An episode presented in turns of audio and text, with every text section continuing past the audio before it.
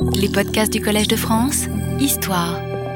Je voulais d'abord vous rappeler qu'il y a encore un cours au mois de janvier, hein, le 6 janvier, mais il n'y en a pas évidemment dans les jours qui viennent, euh, puisque euh, il y a les vacances d'hiver et le, temps euh, s'y met tout à fait d'ailleurs. Par ailleurs, j'ai un invité, un nouvel invité, vous avez déjà pu apprécier mon précédent invité. Donc, mon nouvel invité fera sa première conférence vendredi de 11h, à part 11h du matin à l'amphi Albax. Alors, c'est un tout autre domaine puisque c'est de la philosophie euh, dont il sera question. C'est M. Suleiman Bachir Diagne qui est actuellement professeur à l'Université de Columbia, mais qui est normalien, agrégé de philosophie, docteur d'État euh, en France,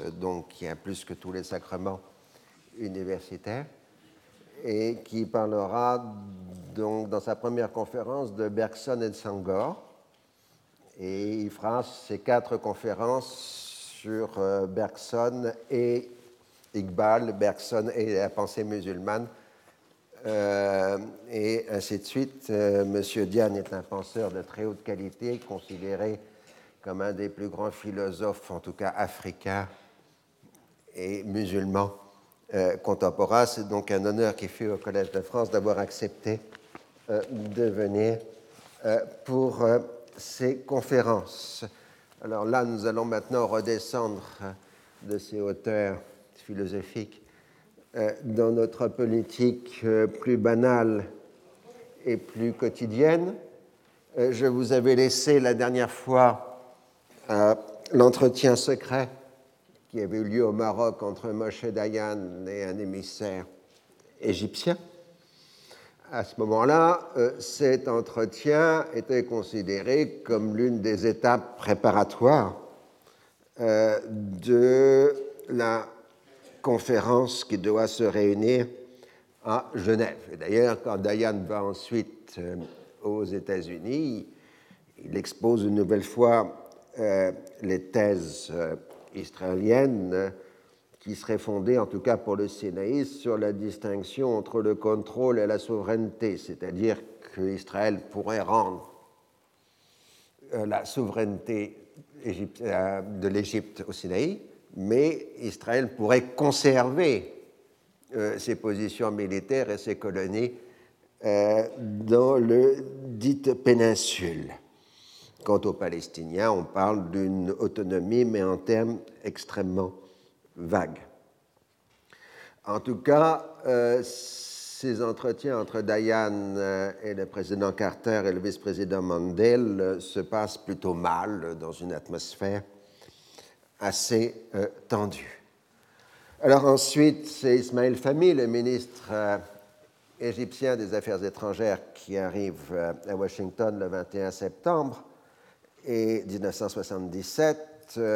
alors lui, au contraire, il insiste sur la présence indispensable des Palestiniens à la conférence de Genève et euh, les Américains lui marquent que la présidence euh, n'a pas une totale liberté d'action, il doit tenir compte du Congrès et de l'opinion publique euh, américaine.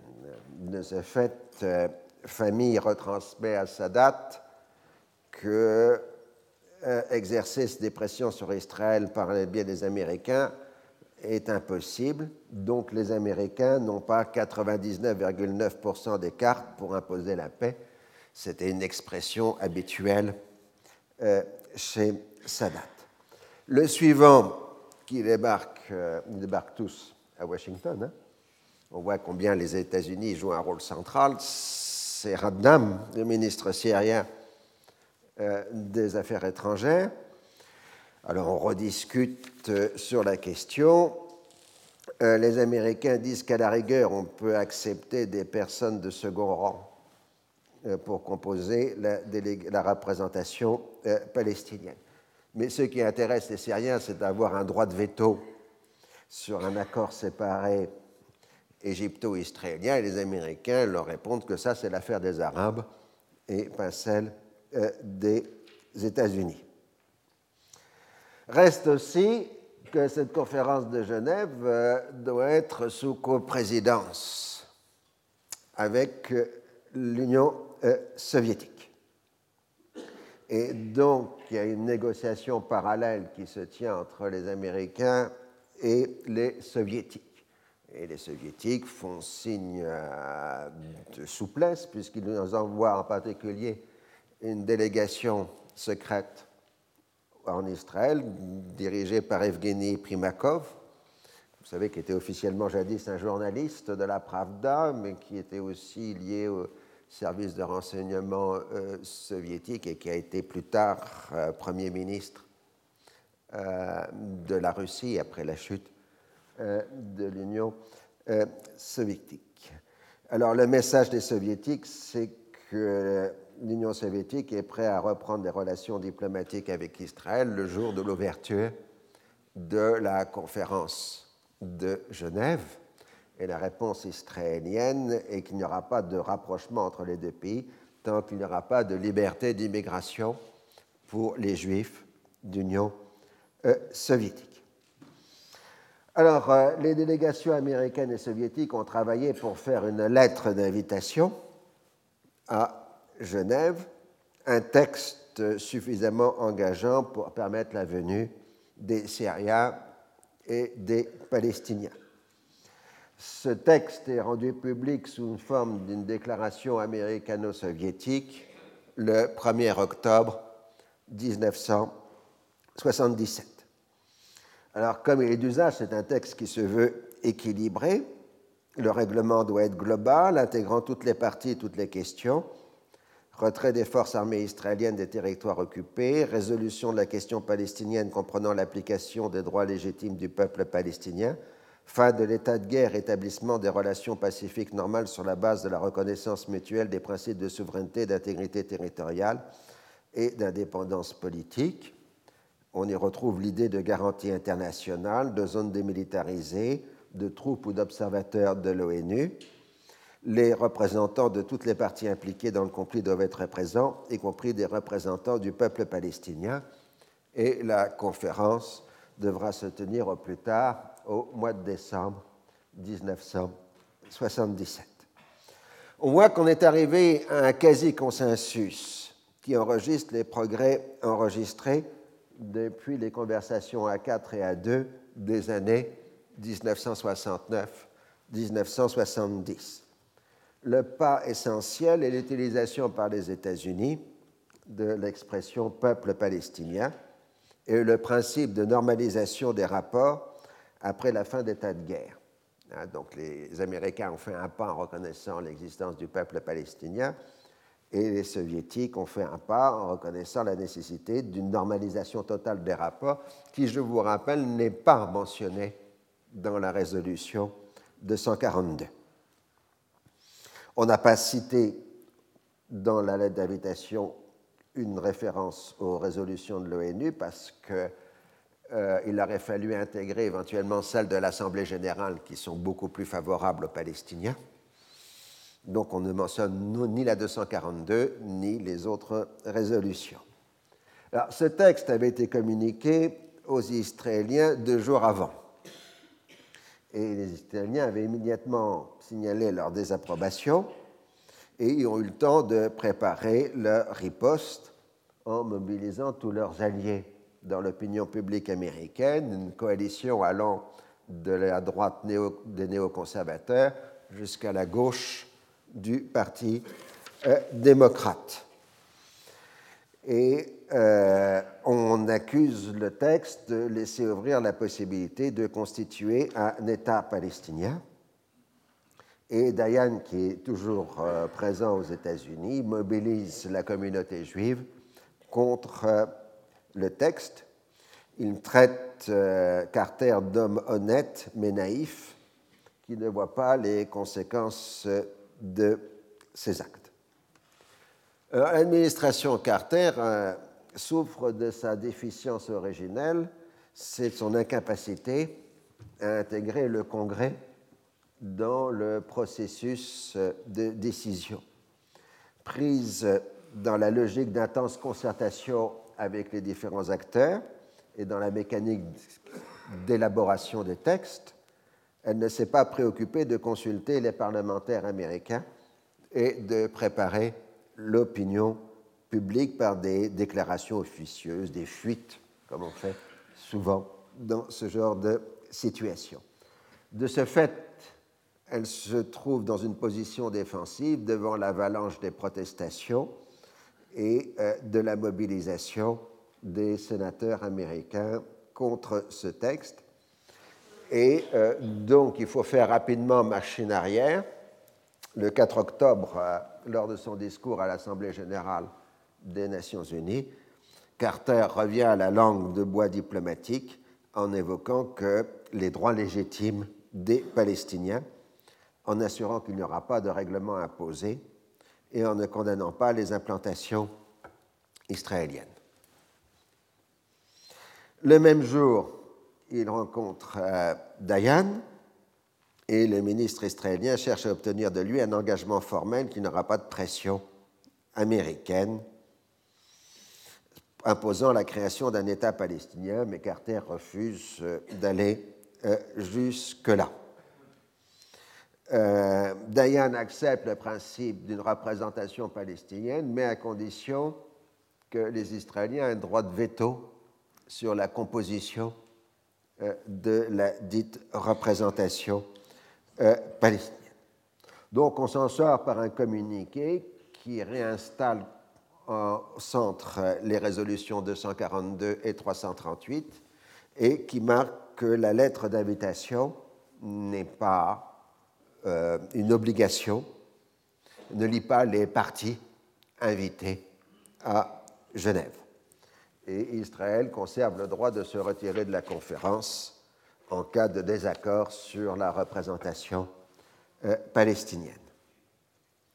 Alors le seul à avoir euh, apparemment accepté euh, le communiqué américano-soviétique, la déclaration américano-soviétique, c'est Sadat.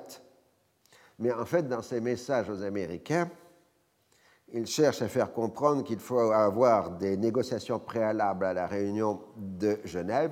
Genève ne peut être réunie que quand les choses auront suffisamment avancé. Et en ce qui concerne la représentation palestinienne, il aurait obtenu l'accord d'Arafat venu au Caire pour que ce soit un universitaire américain d'origine palestinienne qui représente à Genève les Palestiniens. Et à ce moment-là, on évoque surtout le nom d'Edouard Saïd, euh, intellectuel déjà connu, mais pas encore mondialement connu, puisque ce sera que l'année suivante Edouard Saïd publiera son célèbre livre sur l'orientalisme qui en sera un grand best-seller euh, mondial. Et Edouard Saïd est membre du Conseil national palestinien, ce qui lui donne en même temps une couverture du côté de l'OLP. Alors, dans le monde arabe, euh, la volte-face de Carter apparaît comme une capitulation devant Israël, devant le lobby juif, la crédibilité de son administration a été gravement entamée avant même que la négociation officielle soit ouverte. Il n'en reste pas moins euh, que Carter continue à travailler et propose comme base un document de travail israélo-américain qui propose qu'il y aurait une délégation unique arabe pour l'ouverture de la conférence de Genève puis ensuite une division des travaux en groupes de travail bilatéraux, Égypte-Israël, Jordanie-Israël, Syrie-Israël, Liban-Israël, au cas où le Liban accepterait de venir. La question de la Cisjordanie et de Gaza serait étudiée dans un groupe de travail composé d'Israël, Jordanie, Égypte et Arabes palestiniens. De ce fait, ni les États-Unis ni l'Union soviétique ne seraient présents dans les groupes de travail où devrait se dérouler l'essentiel de la négociation. Alors, Sadat essaye d'obtenir de nouvelles modifications plus favorables aux Palestiniens, mais Carter refuse en disant que c'est le maximum de ce qu'il a pu obtenir du côté d'Israël et qu'il ne peut pas aller plus loin. Alors, pendant ce temps, la situation est toujours très violente euh, au Liban toujours dans la question de l'application de l'accord de Shtora et de l'éventuel retour des troupes de l'armée libanaise dans le Liban sud. En fait, ni Israël ni les Palestiniens euh, ne veulent un retour de l'armée euh, au Liban sud. Il y a aussi les événements d'Allemagne. Euh, le 5 septembre, la fraction Armée Rouge a enlevé le président du patronat allemand et elle a exigé la libération des chefs du mouvement et leur départ par avion pour une destination inconnue. Le gouvernement allemand a joué la carte de la fermeté tout en cherchant à gagner du temps en utilisant des intermédiaires comme médiateurs. Mais la fraction Armée Rouge était entrée en contact avec le groupe de Wadi Haddad, qui ont décidé ensemble une opération conjointe de détournement aérien pour augmenter la pression sur les Allemands. Et le 13 octobre, un commando composé d'Allemands et d'Arabes détourne un avion de la au départ de Majorque. Et les aéroports du Moyen-Orient refusent euh, de laisser atterrir euh, l'avion euh, détourné. Finalement, après avoir forcé un atterrissage à Dubaï, puis un autre au Yémen, l'avion atterrit à Mogadiscio en Somalie. Le chef de bord euh, de, l'avion est assassiné par un terroriste et le gouvernement somalien coopère avec, les Allemands qui ont fait venir un groupe d'armées antiterroristes qui prend d'assaut l'avion dans la nuit du 17 et 18 octobre. Tous les terroristes sont tués sauf un et les otages sont libérés. C'est donc l'affaire de Mogadiscio, qui est le second échec du terrorisme aérien après celui d'Antébé. Donc évidemment, à l'époque, ça a eu un grand choc. D'autant plus qu'apprenant la nouvelle, les chefs de la fraction Armée Rouge, Bader et les autres, se suicident dans leur prison allemande. Et ensuite, le président du patronat euh, est lui-même assassiné euh, par euh, ses ravisseurs. Mais bon, le terrorisme continue par ailleurs. Le groupe Anbunidal, toujours au service de l'Irak, mène une campagne d'attentats contre la Syrie. Euh, Raddam lui-même échappe à une tentative d'attentat le 25 octobre à Abu Dhabi. Alors, Sadat montre son satisfaction. En fait, ce n'est pas la question palestinienne qui le préoccupe, c'est surtout qu'il ne croit pas au succès probable de la conférence de Genève. Il lui faut du tangible tout de suite en raison de la situation intérieure égyptienne et de la dégradation de son économie. Or, de négociation en négociation, l'administration Carter a réduit de plus en plus euh, ses euh, ambitions on en est resté aux questions de procédure sans aborder celles de fond. Sadat est un nationaliste égyptien, soucieux de mettre l'Égypte d'abord, tout en assurant à son pays un rôle essentiel dans les affaires régionales, comme à l'époque nassérienne. Or, l'influence de l'Égypte tend à se réduire. L'Irak mène offensivement un front du refus, auquel s'est joint la Libye. La Syrie mène son propre jeu qui lui a donné une position hégémonique au Liban et dans une moindre mesure en Jordanie. L'OLP tente d'avoir une position d'équilibre entre les différents blocs arabes.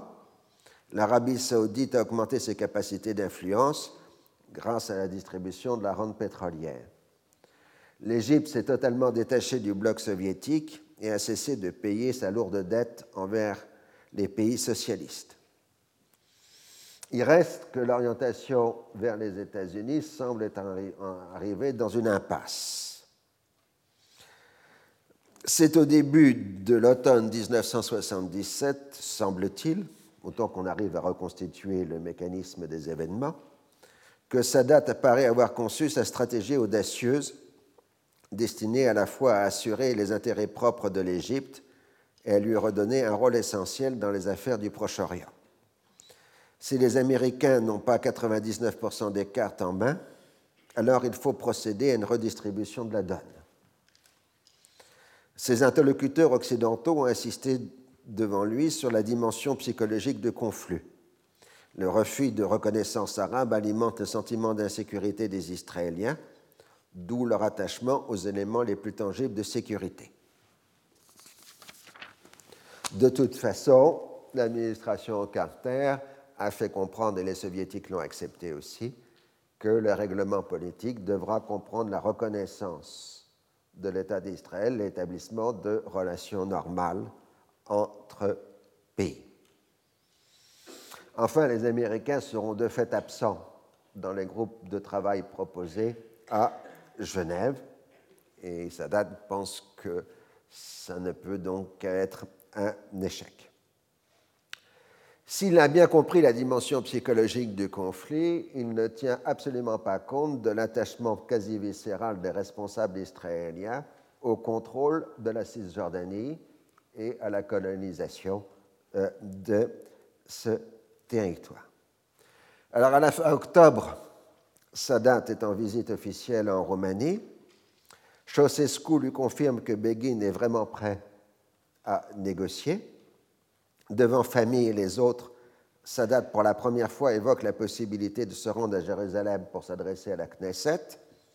Son ministre tente de le dissuader en lui suggérant une super conférence où tous les dirigeants d'Israël, Égypte, Syrie, Jordanie et OLP seraient conviés à Jérusalem, Est avant l'ouverture de la conférence de Genève.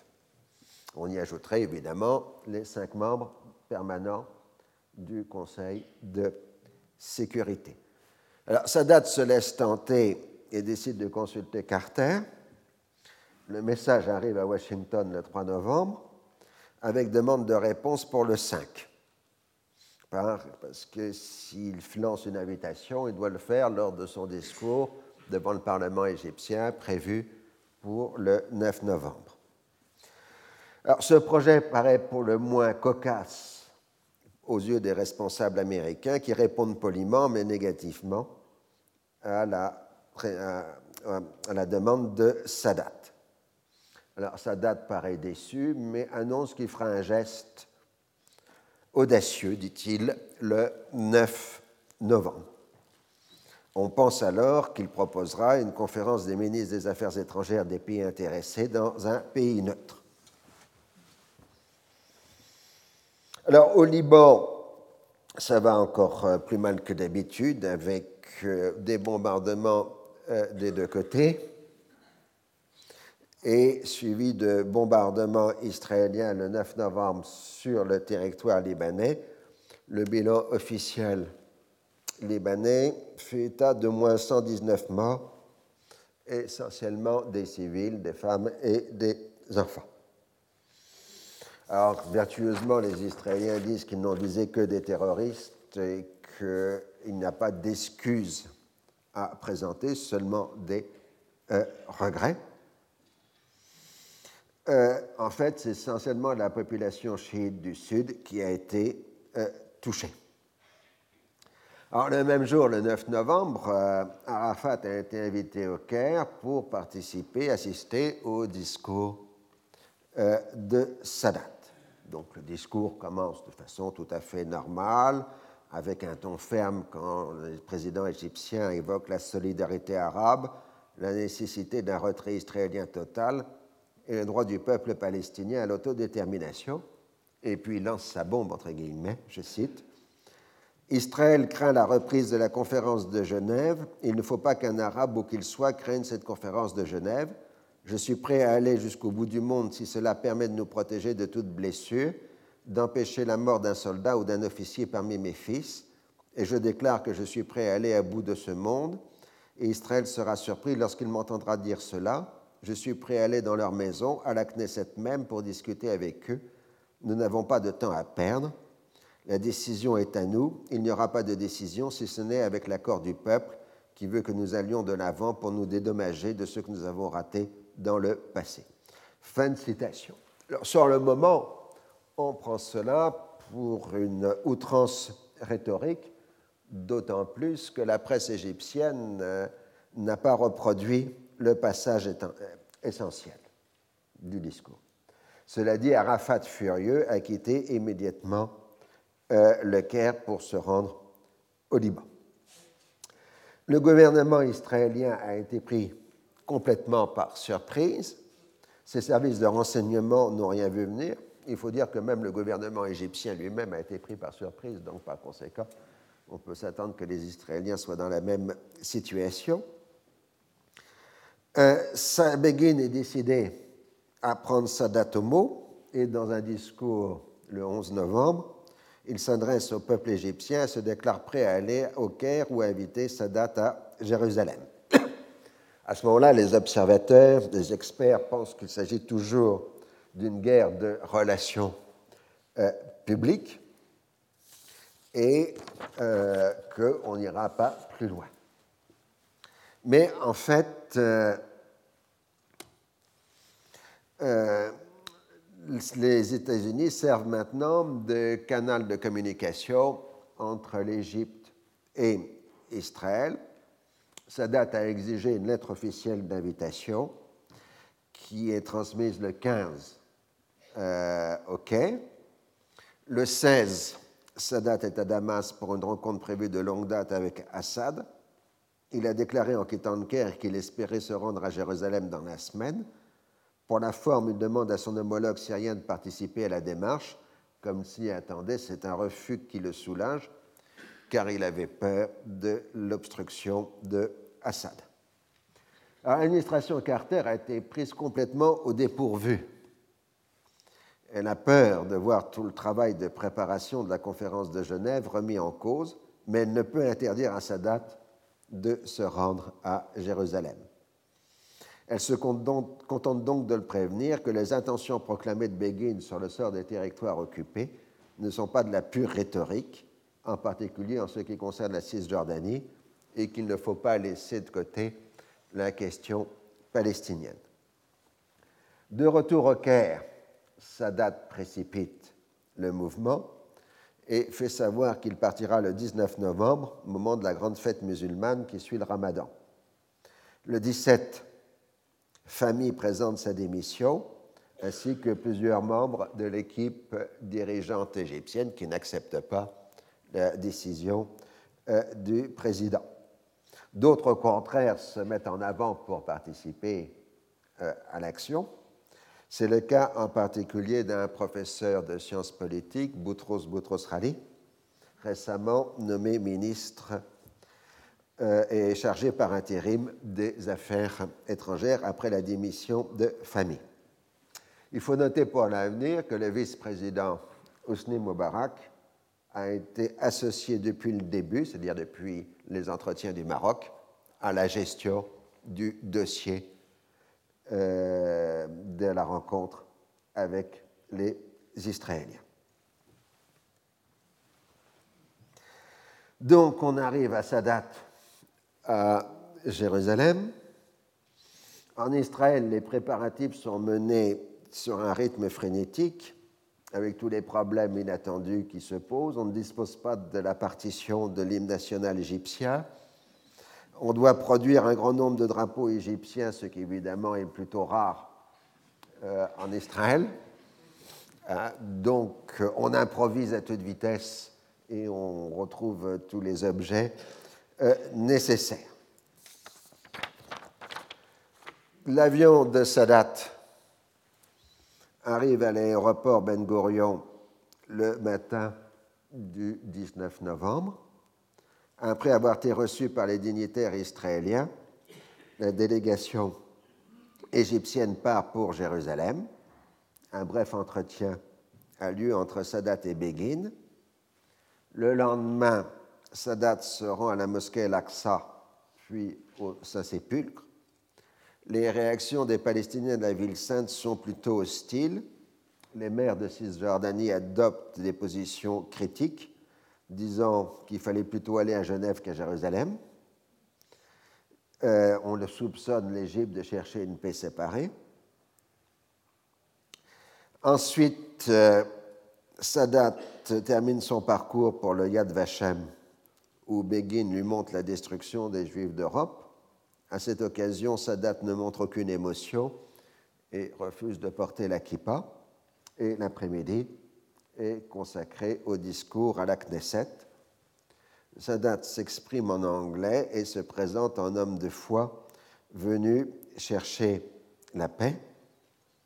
Il confirme qu'il agit de sa propre initiative sans avoir consulté euh, personne, mais en s'inscrivant dans la continuité de ses propositions avancées depuis 1971.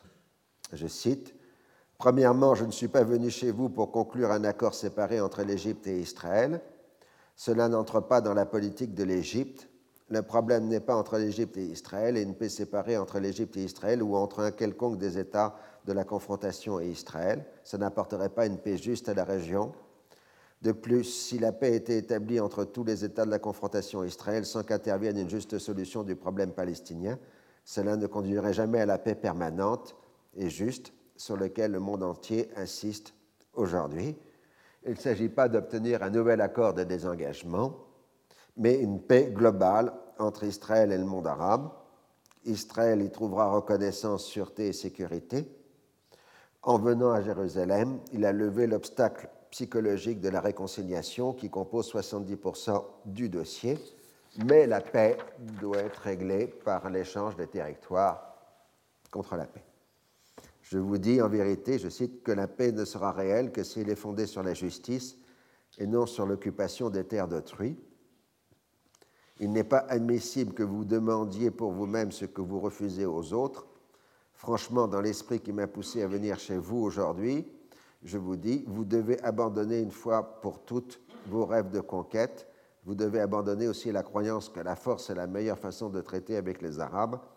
Vous devez comprendre les leçons de l'affrontement entre vous et nous. L'expansion ne vous apportera aucun bénéfice. Pour parler clairement, notre terre n'est pas l'objet de compromis ou de marchandage. Notre sol national est pour nous aussi sacré que la vallée dans laquelle Dieu a parlé à Moïse. Aucun d'entre nous n'a le droit et aucun d'entre nous n'acceptera de céder un pouce de ce sol. Aucun d'entre nous n'acceptera le principe d'un marchandage ou d'un compromis sur ce point. En revanche, tout est acceptable du point de vue des conditions euh, de sécurité. Et euh, en ce qui concerne le problème palestinien, il est bien au cœur de toute l'affaire il est inconcevable qu'il soit ignoré ou nié, c'est une réalité à laquelle la communauté internationale, à l'ouest comme à l'est, a répondu par le soutien et la reconnaissance dans des documents internationaux ou des déclarations officielles. Il insiste donc sur la nécessité de créer un État palestinien, mais nulle part dans le discours il a mentionné l'OLP ou Arafat. Alors Begin, dans sa réponse, rivalise de références religieuses et éthiques il se fait le porte-parole du reste du peuple juif retourné dans sa patrie historique qui a toujours voulu la paix avec ses voisins arabes. Il invite les chefs d'État de la Syrie et de la Jordanie à se rendre à Jérusalem, comme Sadat l'a fait, puis fait un cours sur la relation éternelle entre le peuple et la terre d'Israël, qui est indispensable pour la survie du peuple juif, puisque personne n'est venu à son secours durant la Seconde Guerre mondiale.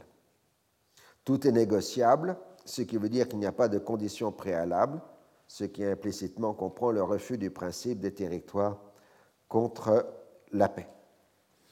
Dans son discours, Begin ne parle qu'une fois des Arabes de la terre d'Israël. Alors, il expliquera en disant que le mot Palestine n'existe pas dans la langue hébraïque, il n'y a que terre euh, d'Israël. Donc, quand on traduit en hébreu Palestine, on dit Eretz Israël. Hein, voilà le type de raisonnement euh, qu'il fait. Shimon Peres lui succède en tant que chef de l'opposition pour dire substantiellement la même chose. Oui à la paix et à la réconciliation, non au principe des territoires contre la paix. L'expression de l'identité palestinienne ne doit pas remettre en cause la sécurité d'Israël et celle de la Jordanie. En Israël, l'euphorie est générale. On ressent intensément le discours du jamais plus la guerre, mais on ne veut pas admettre la contrepartie de l'échange des territoires contre la paix. Dans ses entretiens avec Sadat, Begin s'en est tenu à examiner sans engagement la question du Sinaï. Dayan marque clairement à Boutros Ghali que la seule conclusion logique de l'initiative est une paix séparée. Le communiqué commun du 21 novembre marque la volonté de poursuivre le dialogue pour arriver à un traité de paix signé à Genève. Il n'est pas question pour l'instant que Begin se rende OK. Alors l'attention mondiale s'est concentrée sur les discours de Jérusalem, retransmis par les télévisions du monde entier, sauf dans les pays socialistes. Dans le monde arabe, les réactions sont dans l'ensemble négatives. Le Front du refus demande l'exclusion de l'Égypte de la Ligue arabe. La Syrie proclame un jour de deuil. Assad se rend à la mosquée des Omeyyades pour prier et condamner le traître Sadat, comme vous voyez là. La direction du Fatah condamne l'initiative, mais se divise sur la conduite à suivre. Certains voudraient ménager l'Égypte pour maintenir la situation d'équilibre dans le monde arabe. L'autre, au contraire, veut une opposition franche. C'est cette dernière qui l'emporte. Le 22 novembre, Arafat est à Damas et co-signe au nom de l'OLP un communiqué avec Assad condamnant totalement la visite de Sadat et marquant la volonté de mettre tous les moyens en œuvre pour en effacer les conséquences. Immédiatement, Sadat ferme les bureaux de l'OLP au Caire, ainsi que la radio palestinienne, émettant depuis la capitale égyptienne. À cette date, la Tunisie, le Maroc et le Soudan soutiennent l'initiative de Sadat. L'Arabie saoudite se montre très réservée. La Jordanie est extrêmement prudente. Voilà à peu près la situation interarabe. Reste qu'il faut transformer l'initiative en action diplomatique. Euh, la situation est qu'Israël n'a pas modifié son programme politique, euh, qui est d'ailleurs peu différent du gouvernement Begin au prédécesseur travailliste. Mais la dynamique de l'initiative égyptienne contraint néanmoins les responsables israéliens à étudier les propositions concrètes, alors que jusque-là les conditions de la paix avaient été plutôt des hypothèses d'école qu'il était inutile de détailler. Les Israéliens sont donc contraints de s'adapter à la nouvelle situation. Les Américains sont un peu en retrait de l'affaire parce qu'ils ne sont pas très contents. Ils ont travaillé pendant des mois à préparer la conférence de Genève et on leur a enlevé l'initiative au dernier moment. L'Europe des Neuf salue l'initiative courageuse et insiste sur la nécessité de prendre en compte les Palestiniens. Alors, toujours est-il qu'en dehors de l'établissement d'une connexion téléphonique via la France entre le ministère israélien des Affaires étrangères et son homologue égyptien, il n'y a rien de concret qui soit sorti de la visite à Jérusalem. Donc, euh, Sadat propose une réunion des puissances invitées au Caire, mais toutes les réponses arabes sont négatives. Alors, euh, on fait un nouvel entretien secret au Maroc entre Dayan et Touami le 2 décembre. Et euh, Dayan évoque l'intention de proposer une autonomie pour les Palestiniens des territoires occupés, tout en maintenant l'occupation militaire. Euh, le discours sur le Sinaï est beaucoup plus ambigu. Euh, Tuami, lui, répète les positions officielles des territoires contre la paix. Alors, à Tripoli, du 2 au 5 décembre 1977, les États du Front du Refus, Irak, Libye, Algérie et Yémen du Sud, sioniste avec l'OLP et la Syrie. Les radicaux menés par l'Irak exigent la dénonciation des résolutions 242 et 338. Et, euh, mais la Syrie s'y oppose. Et de fait, c'est la position syrienne qui l'emporte, d'où le refus de l'Irak de participer à la nouvelle institution qui est créée, qui est le Front de la fermeté et de la confrontation, Jima al-Sumud ou al-Tassadi. Alors, Sumud est la notion importante. Sumud, c'était le terme qu'utilisaient euh, les Palestiniens sous occupation pour marquer leur attitude face à l'occupation, près de traduire par l'idée de tenir bon. Hein, euh, Sumud, euh, aujourd'hui, on a dit que ça pouvait aussi signifier un concept le concept de résilience, mais le terme de résilience n'était pas encore utilisé euh, dans les années 1970. Donc euh, là, c'est un terme emprunté aux Palestiniens. On condamne évidemment le complot et on demande aux pays arabes de suspendre tout soutien politique et matériel à l'Égypte et de concentrer les aides sur la Syrie. L'Irak dénonce la politique capitularde de la Syrie, ce qui montre bien que les décisions de Tripoli ne sont pas un rejet de la conférence de Genève. Alors, Sadat répond en rompant les relations diplomatiques avec tous les pays du front de la fermeté et ferme les consulats et les centres, des pays, des centres culturels des pays socialistes en Égypte et accuse l'Union soviétique d'être derrière euh, tous ces événements. Alors, euh, pour sauver euh, la situation, Carter a envoyé Vance au Moyen-Orient. Le secrétaire d'État américain arrive en Égypte le 10 décembre. Sadat la jure d'obtenir d'Israël l'acceptation des principes des territoires contre la paix et des droits nationaux pour le peuple palestinien. Donc là, vous avez Vance dans sa visite d'Israël. En Israël, euh, Begin lui promet un plan d'autonomie complet pour les Palestiniens qu'il pourrait présenter si on l'invitait dans un cours d'aller à Washington. Bien évidemment, euh, Vance accepte d'inviter Begin à Washington. Et euh, donc les autres acteurs arabes que Vance rencontre sont plus que réservés euh, par rapport à la position euh, égyptienne. Alors pendant que Vance retourne dans son pays, la conférence du Caire s'ouvre le 14 décembre à l'hôtel Menaous, à proximité des pyramides le Menaus, c'est le lieu où s'était tenue la réunion en 1943 de Roosevelt, Churchill et Chiang Kai-shek.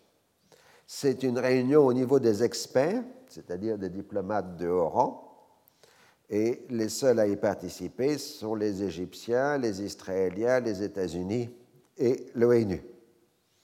Alors immédiatement, on se base sur les termes de référence puisque l'Égypte veut intégrer euh, la Charte des Nations Unies euh, aux références et l'ensemble des résolutions de l'ONU. Donc, euh, la Charte des Nations Unies, qui, je rappelle, considère que l'acquisition de territoire par la force est inadmissible.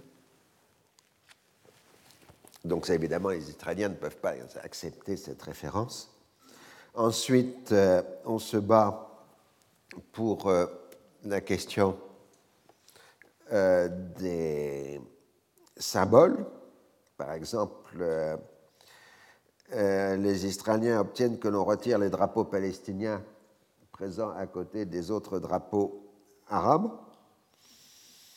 Mais de toute façon, cette réunion d'experts qui dure une dizaine de jours n'a pas vraiment d'importance puisque l'essentiel est ailleurs. L'essentiel, c'est d'abord la visite de Begin à Washington. Euh, pour lui, il s'agit d'une action préventive euh, pour empêcher que les États-Unis exercent des pressions sur Israël pour forcer l'État juif à répondre de façon satisfaisante à l'initiative de Sadat. Donc la rencontre a lieu le 16 décembre. En ce qui concerne le Sinaï, Begin propose un retrait sur la frontière, échelonné dans une durée de 3 ou 5 ans, mais avec maintien des forces israéliennes et des colonies à côté de forces internationales en échange de la normalisation des relations. La nouveauté réside en un plan d'autonomie palestinienne en 21 points, euh, qui comprend en anglais Home Rule for Palestinians Arabs Resident of Judea, Samaria and the Gaza District. Euh, il faut bien comprendre que l'intendant général, donc ministre de la Justice israélien, Aaron Barak, a fait comprendre à Begin qu'utiliser arabe de la terre d'Israël était ambigu, puisque ça comprenait les Arabes israéliens. Hein, et que donc euh, Begin abandonne la formule pour résidents arabes de la Judée, Samarie et du district euh, de Gaza. Tant durant la période d'autonomie, la question de la souveraineté resterait ouverte et les Arabes concernés pourraient élire un conseil administratif au pouvoir limité. Ce projet s'inspire des idées développées avant 1914 sur les autonomies de communautés en Europe centrale et orientale, en particulier théorie développée chez les premiers sionistes. Son inspiration fondamentale est de séparer la terre de ses habitants. Tous les droits accordés seront par nature non territoriaux et non souverains. Si Israël s'abstient de revendiquer la souveraineté, il conserve la totalité de l'autorité, en particulier la mainmise sur le domaine public. Alors Carter demande des précisions. Il comprend bien que l'autorité suprême restera au gouverneur militaire israélien qui aura le pouvoir de casser les décisions du conseil administratif.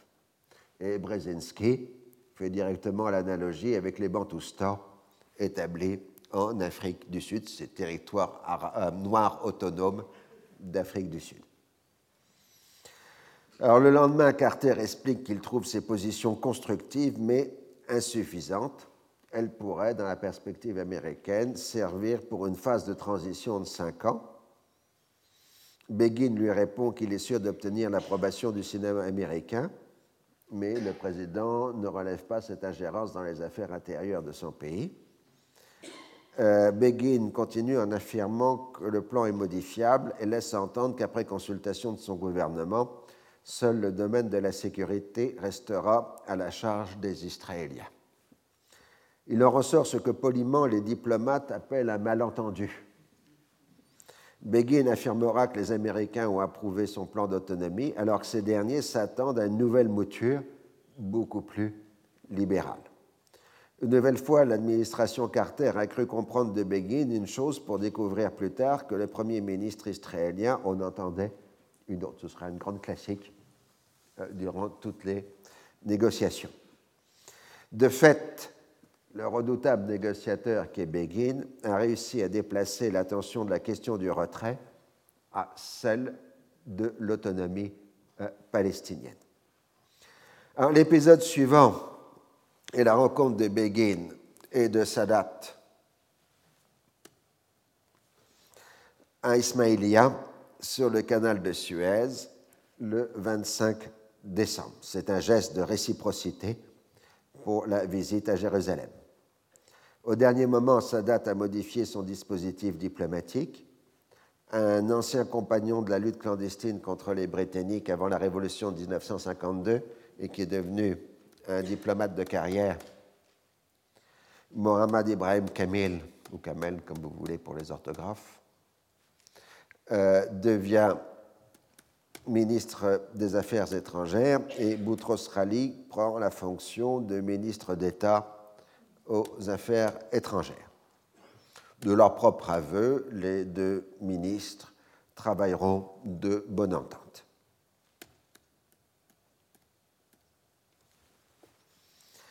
Sadat se réserve les décisions essentielles et délègue la gestion à ses deux ministres et à ses conseillers. Il s'occupe peu des dossiers laisse ses assistants prendre des décisions, quitte ensuite à les désavouer. Il semble passer plus de temps à négocier avec ses ministres qu'avec les Israéliens.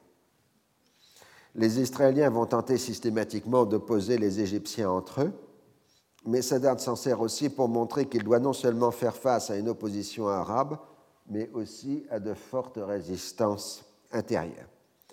Inversement, Begin semble vouloir se plonger dans les détails et chercher la confrontation, tandis que ses ministres essayent de vouloir dégager des principes généraux. Donc, pendant toute la négociation qui va durer plus d'un an, on est à front renversé en quelque sorte.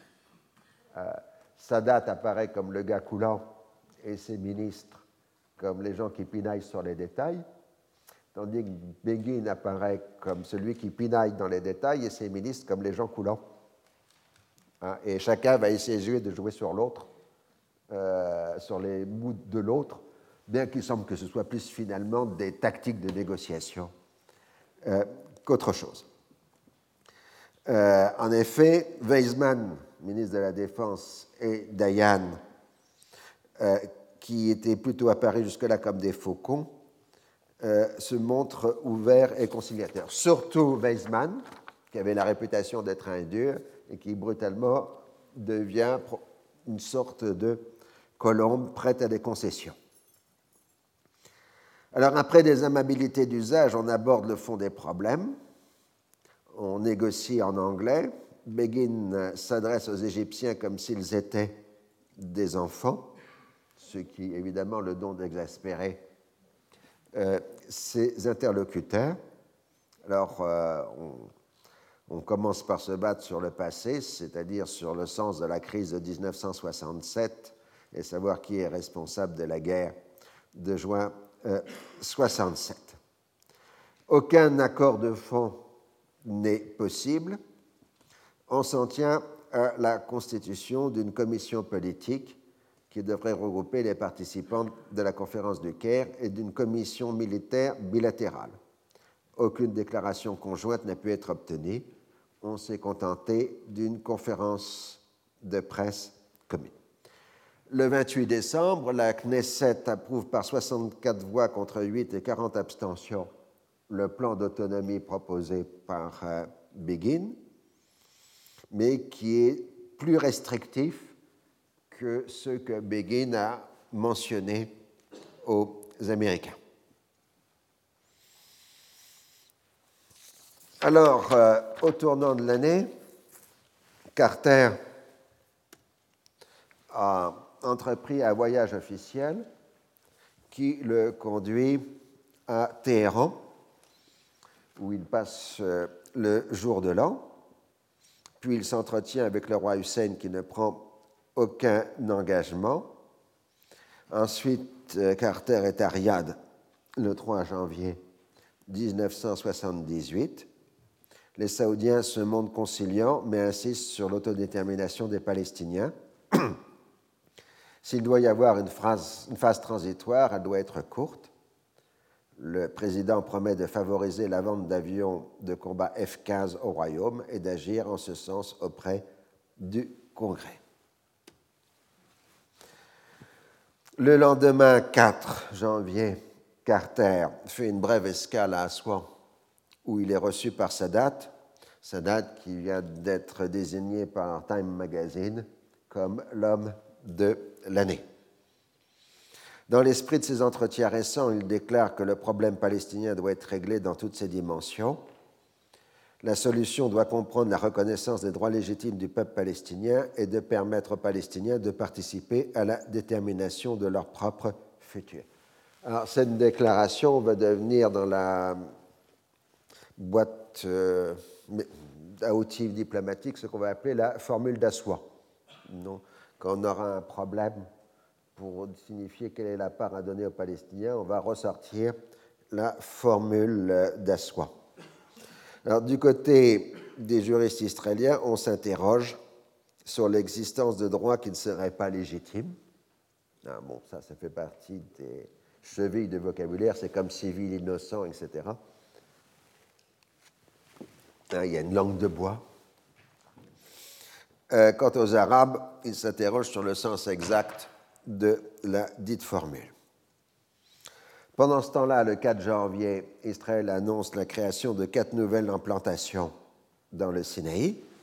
C'est une décision prise sous l'impulsion de Sharon pour créer des nouveaux faits accomplis irréversibles.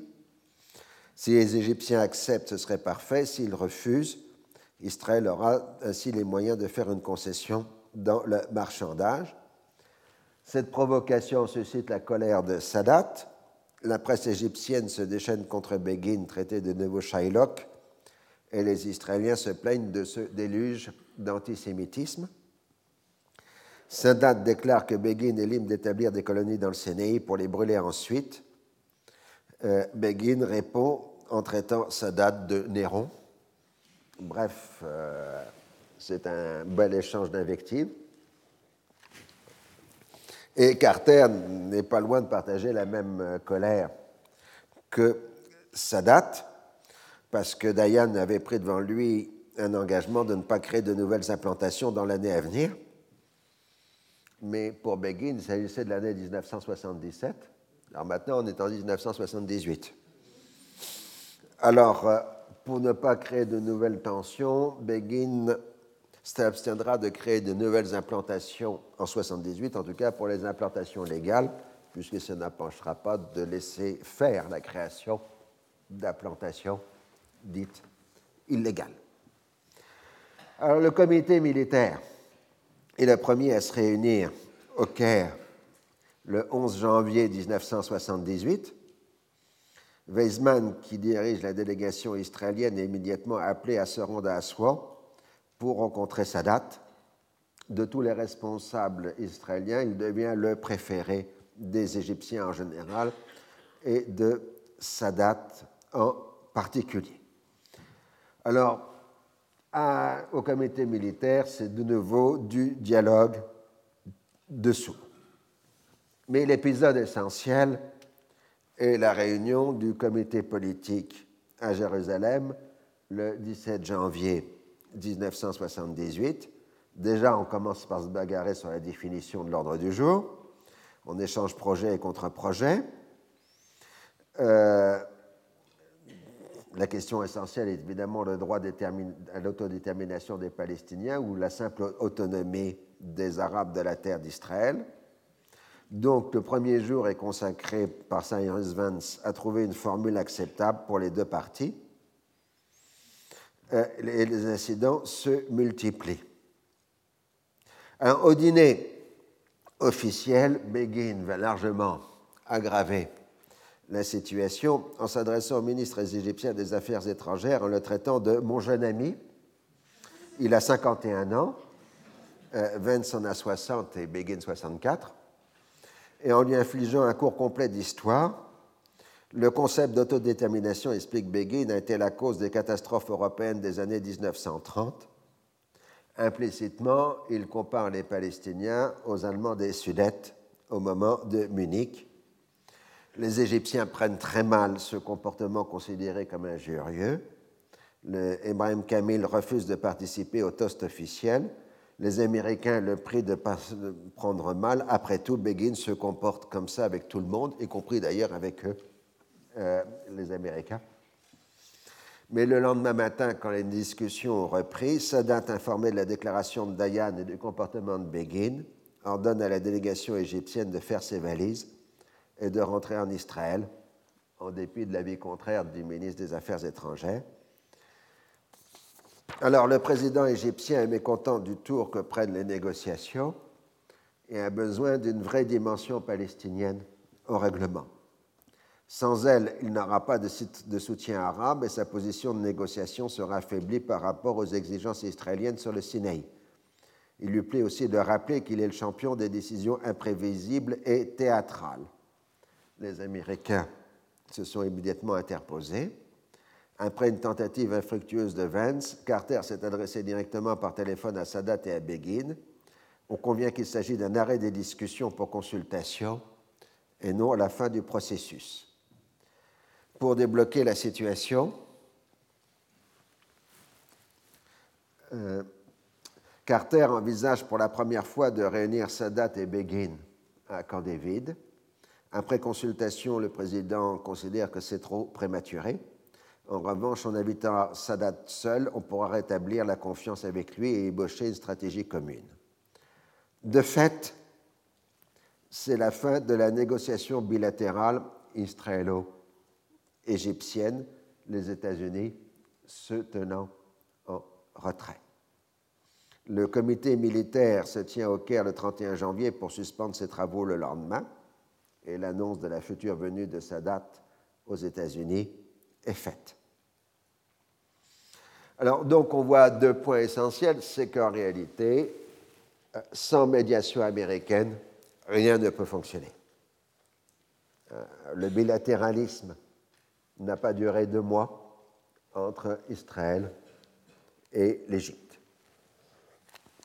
Le problème de la négociation à venir, c'est que l'on entend parler d'un règlement global sans la Syrie et les Palestiniens, à qui on demande gentiment de s'effacer pour l'instant de la scène politique, et sans la Jordanie, qui devra s'accommoder le moment venu du rôle qu'on lui proposera. Bien, s'il vous plaît, on va pouvoir, euh, après cette très courte pause, mais je sens que vous êtes en plein suspense, mais on ne sait jamais comment ça se termine, cette histoire. Il se passe toujours quelque chose. Donc, en cette fin janvier, début février 1978, pour l'administration Carter, les choses sont relativement claires.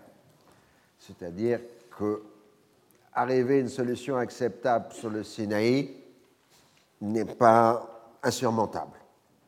En revanche, le vrai problème est le sort des territoires euh, palestiniens euh, occupés. Et donc, euh, dans un document en neuf points, mis au point, si j'ose dire, en début février 1978, la position américaine sera de favoriser une autonomie assez large de la Cisjordanie et de la bande de Gaza. Et au bout de cinq ans, après consultation des intéressés, on décidera du sort définitif euh, des territoires. Donc autonomie d'accord, mais autonomie transitoire de cinq ans.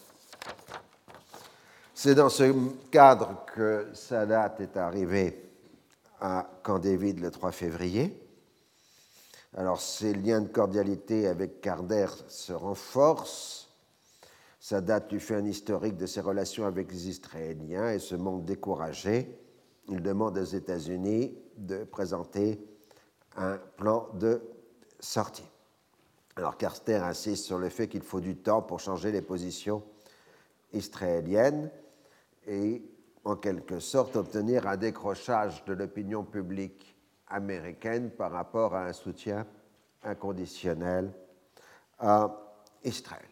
Mais dans l'immédiat, Carter est trop occupé par la question du traité sur le canal de Panama euh, qui est soumis euh, au Congrès américain pour pouvoir lancer un autre dossier euh, devant euh, le Congrès.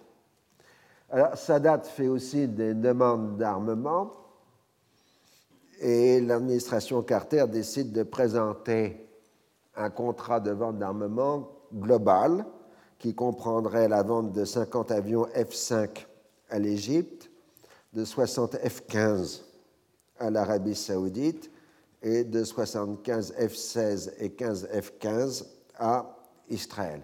Alors je vous passe sur les détails techniques de ces différents engins.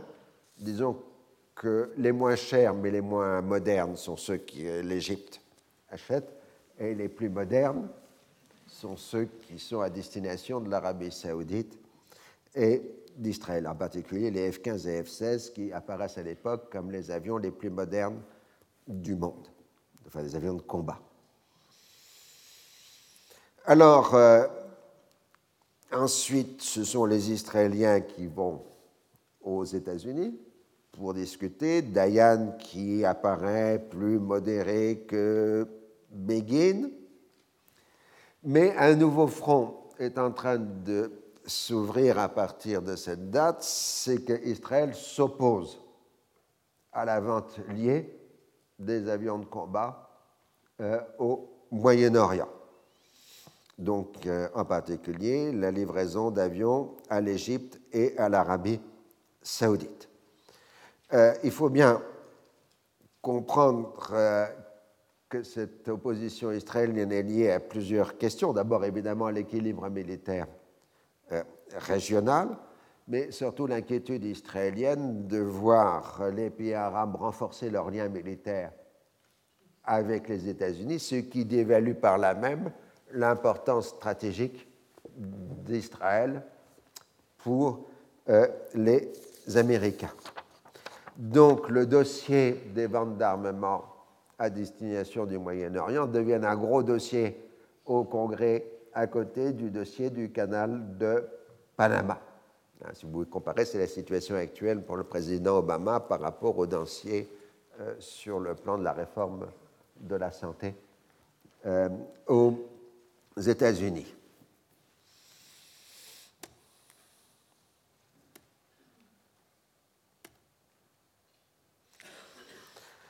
Alors donc, euh, à la fois dans la négociation, les uns et les autres se retransmettent des messages confirmant des positions euh, de fermeté. En gros, Sadat explique qu'il a tout fait en levant l'obstacle psychologique que c'était Israéliens de céder à leur tour en cédant euh, les territoires. Euh, les Israéliens, eux, se refusent. Déjà dans la question du Sinaï, les militaires israéliens sont peu enchantés à la perspective euh, d'abandonner la péninsule qu'ils se sont en quelque sorte appropriés depuis 1967, alors que lui, est déjà prêt à sacrifier une bonne part du Sinaï parce que son objectif essentiel est de conserver la Cisjordanie et la bande de Gaza. Et euh, donc c'est à peu près le climat politique euh, des premières semaines, des premiers mois de 1978, que là je résume assez brièvement pour ne pas vous infliger des détails un peu trop précis. pendant ce temps-là, bah, la violence internationale et locale se continue. D'abord, les actions du groupe Abu Nidal. Le 4 janvier 1978, Saïd Amami le représentant de l'OLP en Grande-Bretagne, est assassiné à Londres par le groupe Abonidal. C'était Saïd Amami qui avait organisé les contacts entre euh, la gauche israélienne et les Palestiniens. Deux jours plus tôt, deux employés de l'ambassade de Syrie dans la même capitale à Londres ont été tués dans l'explosion de leur voiture. De la vie générale, c'est un coup euh, des services irakiens ou d'Abu Nidal, et c'est la conclusion euh, de la police britannique. Le 18 février 1978, Youssouf Essibari, écrivain et éditorialiste égyptien proche de Sadat, est assassiné à l'hôtel Hilton à Nicosie, à Chypre, où se tenait le congrès de l'Organisation de la solidarité des peuples afro-asiatiques le commando du groupe Abonidal, formé de deux hommes, prend en otage 16 congressistes et obtient du gouvernement chypriote un avion de Cyprus Airways. Mais aucun pays n'accepte de recevoir l'avion, qui est obligé de revenir à son aéroport de départ. Sadat veut faire du Entebbe et du Mogadiscio et envoie des forces spéciales à l'aéroport de Larnaca, mais le gouvernement chypriote refuse de les recevoir il s'ensuit un échange de tirs entre militaires égyptiens et gardes nationaux chypriotes qui fait 15 morts dans les rangs égyptiens. Ensuite, par prudence, les deux membres du groupe Amonidal libèrent leurs derniers otages et se rendent. Sadat transforme les obsèques de son ami Youssouf Assibari en cérémonie nationale et en manifestation populaire anti-palestinienne les responsables égyptiens s'en prennent ouvertement à l'OLP.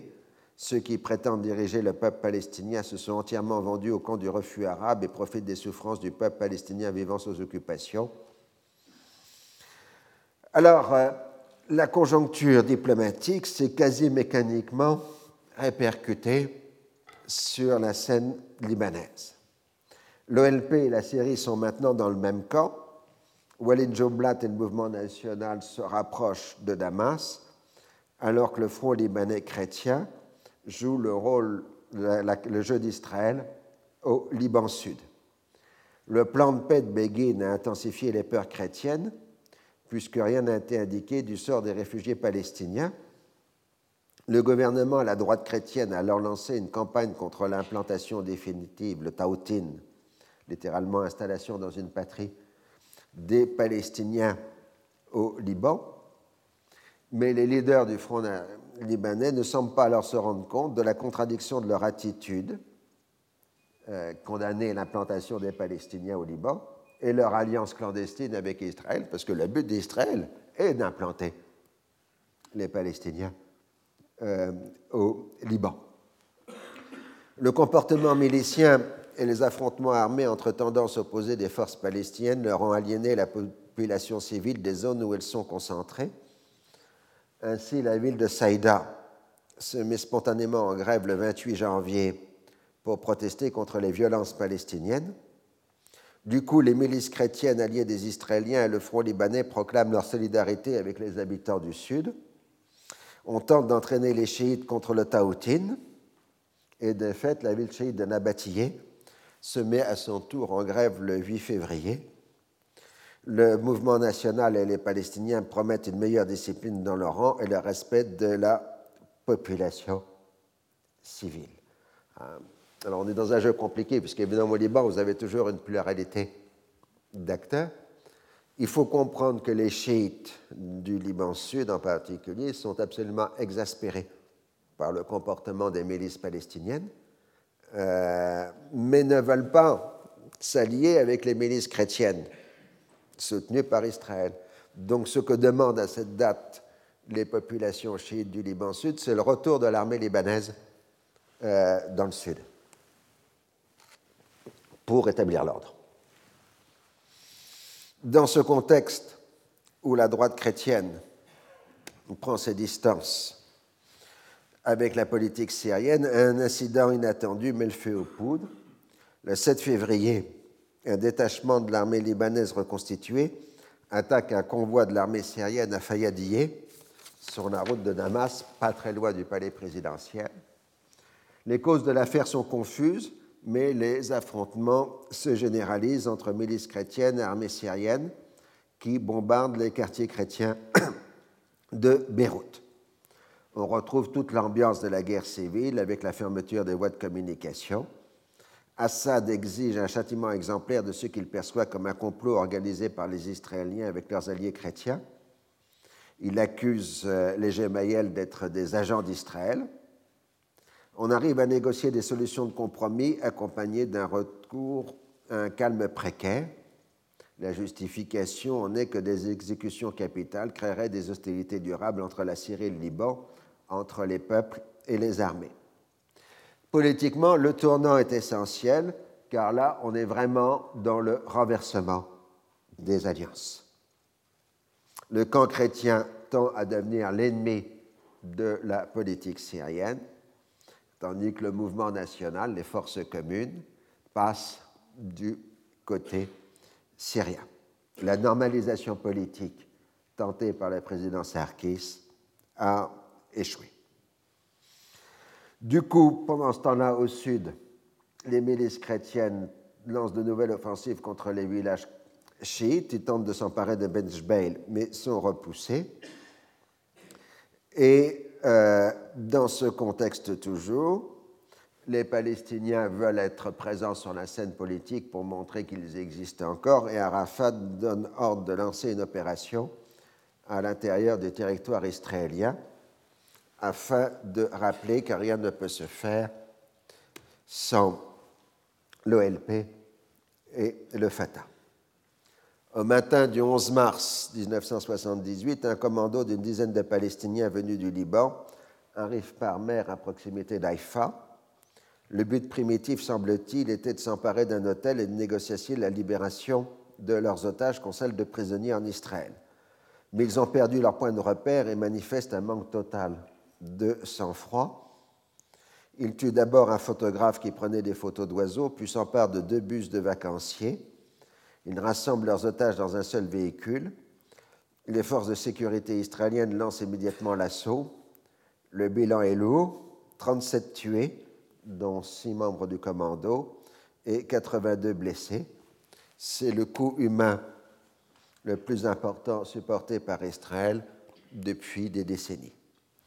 La colère et l'indignation sont grandes en Israël. Begin assimile l'affaire à la Shoah et au nazisme. Dans la nuit euh, du 14 au 15 mars 1978, l'armée israélienne lance l'opération Pierre de Sagesse. L'armée israélienne pénètre sur plusieurs axes au Liban Sud, tandis que la marine agit sur le littoral. Afin d'assurer le minimum de pertes dans ses rangs, elle progresse lentement en faisant un usage massif de l'artillerie et de l'aviation. Au passage, les positions des observateurs de l'ANU sont totalement détruites. Selon la déclaration du chef d'état-major des observateurs, euh, pardon, du chef d'état-major de l'armée israélienne, le but est, je cite, de tuer le maximum de terroristes mais évidemment, selon les règles les plus élémentaires de la guérilla, ça fait déjà un certain temps que les Palestiniens ont retiré leurs commandos euh, du Liban Sud, quitte à ne conserver que de petits groupes qui harcèlent l'armée israélienne. Les conséquences évidentes de tout cela, c'est que le feu israélien tombe essentiellement sur la population civile euh, du euh, Liban. Pour le commandement israélien, ça n'a pas d'importance, puisque, comme l'écrit Ezer Weizmann dans ses mémoires, cela ne peut que retourner la population contre l'OLP et ses alliés. Les bombardements ne sont pas les seuls à frapper la population civile. Les soldats israéliens tirent à vue sur les gens qui paraissent devant eux, en particulier les véhicules, comme en témoigne la presse internationale. C'est tout un spectacle qu'on reverra d'année en année, qu'on a vu aussi en Irak, etc. Euh, le comportement des armées modernes dans ce genre de situation. Pris dans la logique de l'éradication du terrorisme, l'armée israélienne ne prend que tardivement en compte de l'impact médiatique du sort des populations civiles que les grands médias internationaux diffusent dans l'ensemble du monde. Elle va alors être amenée, au moins rhétoriquement, à agir avec plus de retenue. ce schéma va se reproduire de nombreuses fois dans les décennies suivantes, puisque curieusement, les leçons de l'expérience ne semblent pas avoir été retenues, jusqu'à cette année, je veux dire, jusqu'à 2008, euh, puisqu'à chaque fois, ils découvrent que ça pose un problème. L'objectif israélien est d'abord de châtier les Palestiniens, mais aussi de contrôler territorialement le Liban Sud jusqu'à la ligne rouge, où se situent les premiers éléments de la force arabe de dissuasion. Il s'agit de, créer un protectorat israélien défendu par des milices chrétiennes. Plus de 200 000 réfugiés s'enfuient en direction de Beyrouth, alors que la banlieue sud de la capitale est aussi bombardée. En trois jours, l'armée israélienne a pénétré en territoire libanais de 7 à 10 km de la Méditerranée à l'Hermont, mais ses positions avancée se trouve harcelée par les commandos palestiniens. En Cisjordanie et à Jérusalem-Est, les événements provoquent des manifestations violentes des habitants en solidarité avec leurs frères du Liban. Carter a été ému par le raid palestinien, mais refuse d'admettre la légitimité de la réponse israélienne qui lui paraît disproportionnée par rapport à la menace. Dans le monde arabe, c'est la colère et l'impuissance L'Égypte a beau condamner leur aide, euh, les autres pays arabes accusent l'Égypte d'être complice des opérations euh, israéliennes. Alors, pendant ce temps-là, le gouvernement libanais va tenter de profiter de la catastrophe pour affirmer sa position en jouant la carte de l'internationalisation. Son but est d'obtenir l'évacuation du Sud grâce à l'emploi de forces de l'ONU, de garantir la frontière internationale et de rétablir l'autorité de l'État libanais. Dans la perspective de Beyrouth, la convergence entre les forces de l'ONU et celles de l'État libanais permettrait de mettre fin aux attaques palestiniennes et donc aux ingérences israéliennes. Les Palestiniens auraient les honneurs de la guerre, mais auraient perdu le Sud. On pourrait alors en profiter pour abroger les accords du Caire et diminuer le poids du facteur palestinien dans la politique libanaise. La Syrie, qui n'a pas bougé, serait alors contrainte de céder. On pourrait même envisager l'extension du mandat de la Force des Nations Unies à l'ensemble du Liban, quitte à, à l'intégrer à une force arabe de dissuasion renouvelée. De fait, la diplomatie israélienne soutient l'action de l'ambassadeur libanais à l'ONU, le journaliste et homme politique Hassan Tueni. Après l'habituelle tentative d'empêcher le représentant de l'OLP de participer au débat, on arrive le 19 mars à l'adoption de la résolution 425, adoptée par 12 voix et 2 abstentions, Union soviétique et Tchécoslovaquie, la Chine populaire n'ayant pas pris part au vote. Alors la résolution 425 va devenir le texte de référence pour des décennies pour la question libanaise.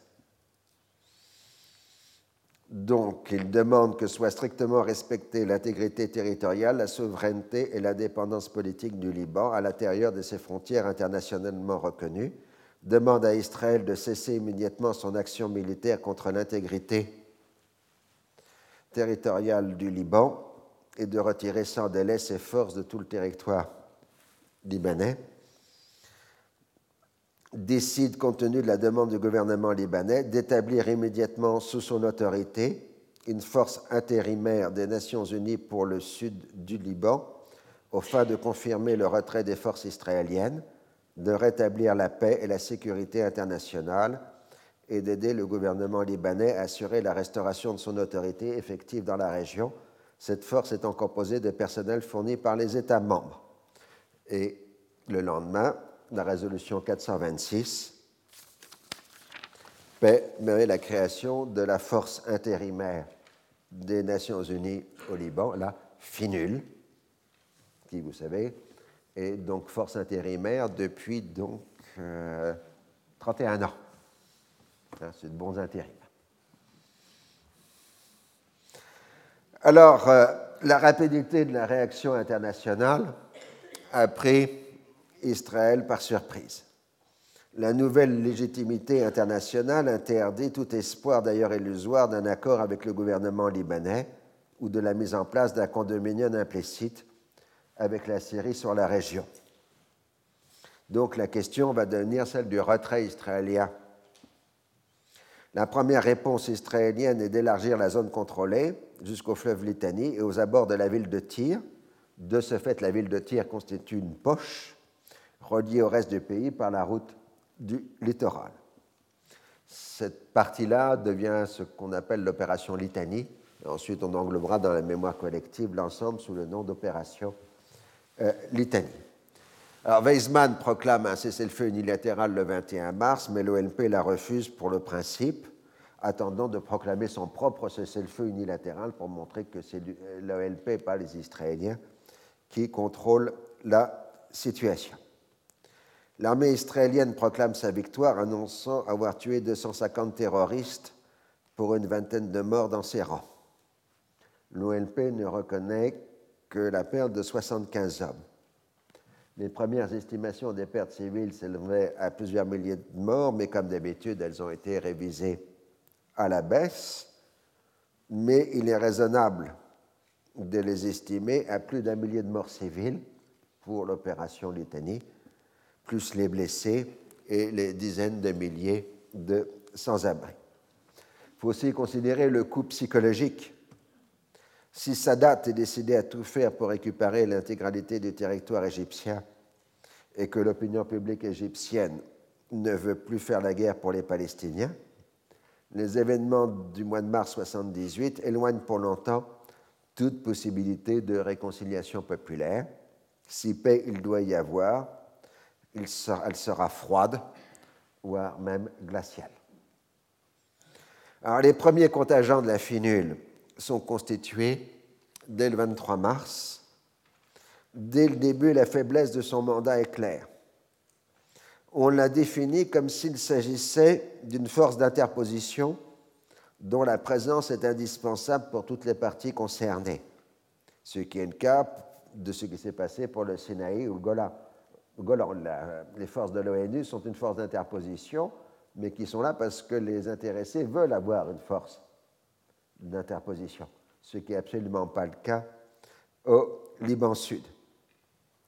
Les forces de Sarnada, les milices chrétiennes, sont appelées par l'ONU les forces de facto, bien qu'elles prennent le nom le 26 mars d'armée du Liban Sud, ou ALS, et les forces communes palestino-progressistes.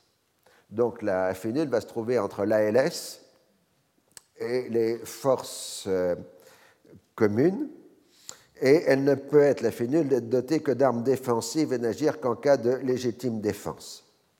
C'est-à-dire que dès le départ, la FNUL va se trouver dans la capacité effective d'imposer par la force sa mission. Alors la France a fourni immédiatement les premiers éléments de la force internationale.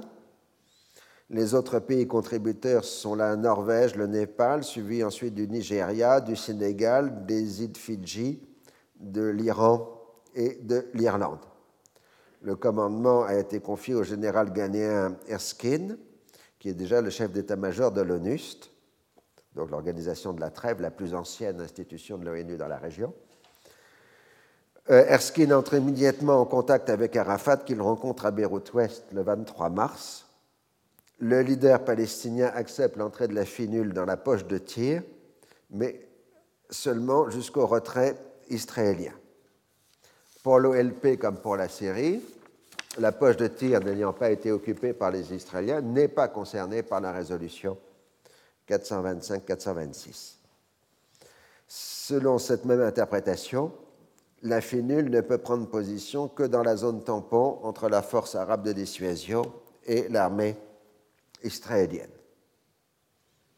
Quant au dernier pont sur le Litanie tenu par les forces communes, Arafat, sans le dire, mais non sans le faire comprendre, fait comprendre que ses alliés libanais refuseront de le transférer au casque bleu. En fait, c'est encadré par les miliciens palestino-progressistes que les premiers militaires français entrent à tir le 24 mars 1978.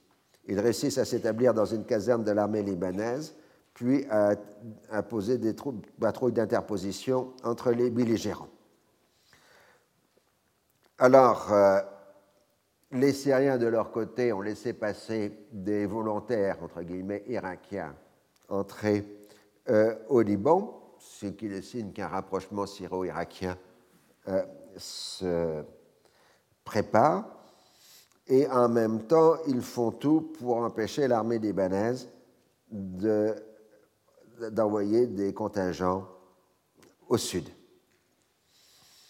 Comme de toute façon tous les points d'accès sont contrôlés par les forces communes, il est exclu que le détachement de l'armée libanaise puisse s'ouvrir la voie par la force. Là, c'est maintenant clair que euh, la Syrie est devenue l'allié du mouvement national et des forces communes, et non plus l'allié euh, des euh, chrétiens. Donc je n'insiste pas en revanche sur la volonté des chiites qui eux exigent le, retour de l'armée libanaise au sud, c'est en particulier la position de l'imam Moussa Sadeh, qui a pratiquement comme slogan le sud d'abord, le risque étant de voir se construire une alliance entre chiites et chrétiens euh, contre le reste de la population. Alors, à la veille du premier retrait israélien prévu pour le 11 avril. Des incidents opposent le quartier chiite de Shia au quartier chrétien de Ain el Ramané à Beyrouth. La FAD intervient immédiatement et menace de tirer à vue sur tout contrevenant. Néanmoins, les observateurs se demandent s'il n'y a pas là une manipulation politique destinée à empêcher le rapprochement entre chrétiens et chiites. Le bilan de plusieurs jours d'affrontement et évidemment des dizaines de morts des deux côtés. Dans le camp chrétien, les frangiers considèrent que l'alliance avec la Syrie doit prévaloir sur celle avec Israël. Les frangiers refusent les réformes constitutionnelles prônées par les Syriens, mais considèrent que la protection syrienne est indispensable pour les maronites. Il s'y ajoute de fructueuses relations d'affaires entre la famille Frangier et la famille Assad. Le 11 mai, Sleiman Frangier, l'ancien président, se retire du front libanais et se réconcilie publiquement avec le chef politique des musulmans sunnites du Nord, Rachid Karameh. Il s'ensuit une montée des tensions dans le nord du pays, où Sleiman Frangier ne tolère plus l'existence de partisans des phalanges et des forces libanaises. Les Frangiers veulent avoir le monopole de la représentation politique du Nord chrétien ainsi que du rançonnement milicien des populations. Le 17 avril, le secrétaire général de l'ONU Waldheim se rend à Beyrouth. Arafat manœuvre et obtient de le recevoir avec un protocole de chef d'État à l'égal du président Sarkis. On discute sur l'application de la résolution 425. Et de fait, Arafat promet de maintenir l'ordre euh, au Liban. En particulier, il fait arrêter 120 militants de la faction Abu Nidal envoyés par l'Irak au Liban Sud. Il s'ensuit une crise entre la direction du Fatah et l'aile gauche de la résistance palestinienne. Comme d'habitude, Arafat l'emporte en alternant les démonstrations de force et les compromis boiteux. Le 30 avril, l'armée israélienne entame son principal retrait destiné à permettre la constitution d'une ceinture de sécurité le long de la frontière internationale. Immédiatement, la finule se heurte aux forces communes. Deux miliciens du Parti communiste libanais sont tués. Dans la nuit du 1er au 2 mai, les parachutistes français ont un nouvel affrontement avec des Palestiniens du FPLP, euh, tuant trois de Palestiniens. La tension est très forte dans la poche de tir en dépit du rôle modérateur du Fatah. Dans la journée du 2 mai, des Palestiniens attaquent un convoi de la finule. Les tirs sont intenses. Le colonel français Salvant, venu s'interposer, est grièvement blessé. Trois casques bleus sont tués et sept autres blessés.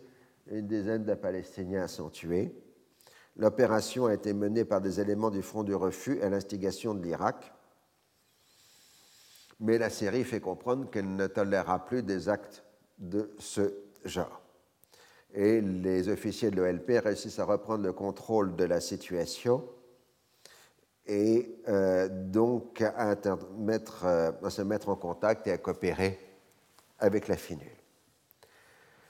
Dans les derniers jours de mai 1978, les Israéliens annoncent leur retrait final pour le 13 juin, qui devient donc la nouvelle échéance pour toutes les parties. L'OLP multiplie les assurances qu'elle respectera la souveraineté libanaise, ce qui laisse tout le monde sceptique. En fait, les Palestiniens acceptent l'envoi de l'armée libanaise à condition de la réactivation des accords du Caire, ce dont ne veut pas le gouvernement libanais. Les sunnites s'alignent de plus en plus sur les Palestiniens, condition pour eux d'exister politiquement en dehors de la tutelle syrienne, d'où la répugnance pour envoyer l'armée au sud. Le front libanais partage la même hostilité de peur de voir un affrontement entre l'ALS et l'armée légale libanaise. Alors, euh, Sarkis essaye désespérément de trouver le soutien de Damas pour euh, tout cela.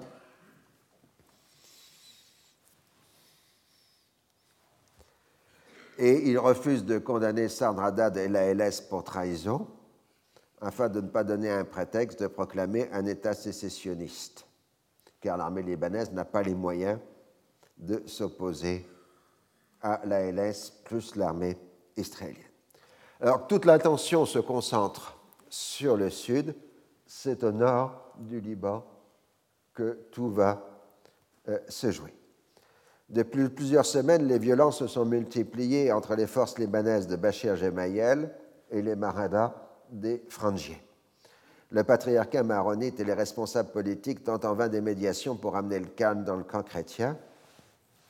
Le 7 juin, le responsable des phalanges à Zorta euh, est assassiné. Zorta étant le fief politique des Frangiers. Population de montagnards rudes comme il se doit. Alors le 13 juin, jour prévu pour l'évacuation de l'armée israélienne, un commando des forces libanaises, mené par Samir Jaja, attaque la résidence des Frangiers à Eden dans le nord. Le bilan est terrible. Tony Frangier, fils de Suleiman Frangier et député de Zorta, sa femme et sa fille de 3 ans sont tués, ainsi qu'une trentaine euh, de personnes. On ne sait pas s'il s'agit d'une bavure lors d'une action aventureuse ou si l'opération avait au minimum comme objectif d'assassiner Tony Frangier. Cela introduit une rupture durable dans le camp chrétien ainsi qu'une vendetta implacable entre les Frangiers et les Gémaïels. Les militants phalangistes du Nord sont assassinés ou expulsés de leur région d'origine. La force arabe de dissuasion occupe l'ensemble du Nord, à l'exception de la région de Zorta. Mais pendant ce temps-là, Bachir Gemayel renforce ce contrôle du reste des zones chrétiennes. Alors au sud, la FINUL essaye de financer entre les différentes forces en présence. De même qu'elle traite avec les forces de l'LP, elle passe des accords avec l'ALS, censés dépendre du gouvernement légitime du Liban. Le pari étant que Sadradad sera prêt un jour à rétrocéder son territoire à l'armée euh, libanaise. Mais en fait, les forces de facto, comme les appellent les gens de l'ONU, refuse euh, l'entrée de la finule dans la ceinture de sécurité établie par l'armée israélienne à l'intérieur du territoire euh, libanais. Seuls quelques points symboliques peuvent être occupés par des patrouilles de la finule.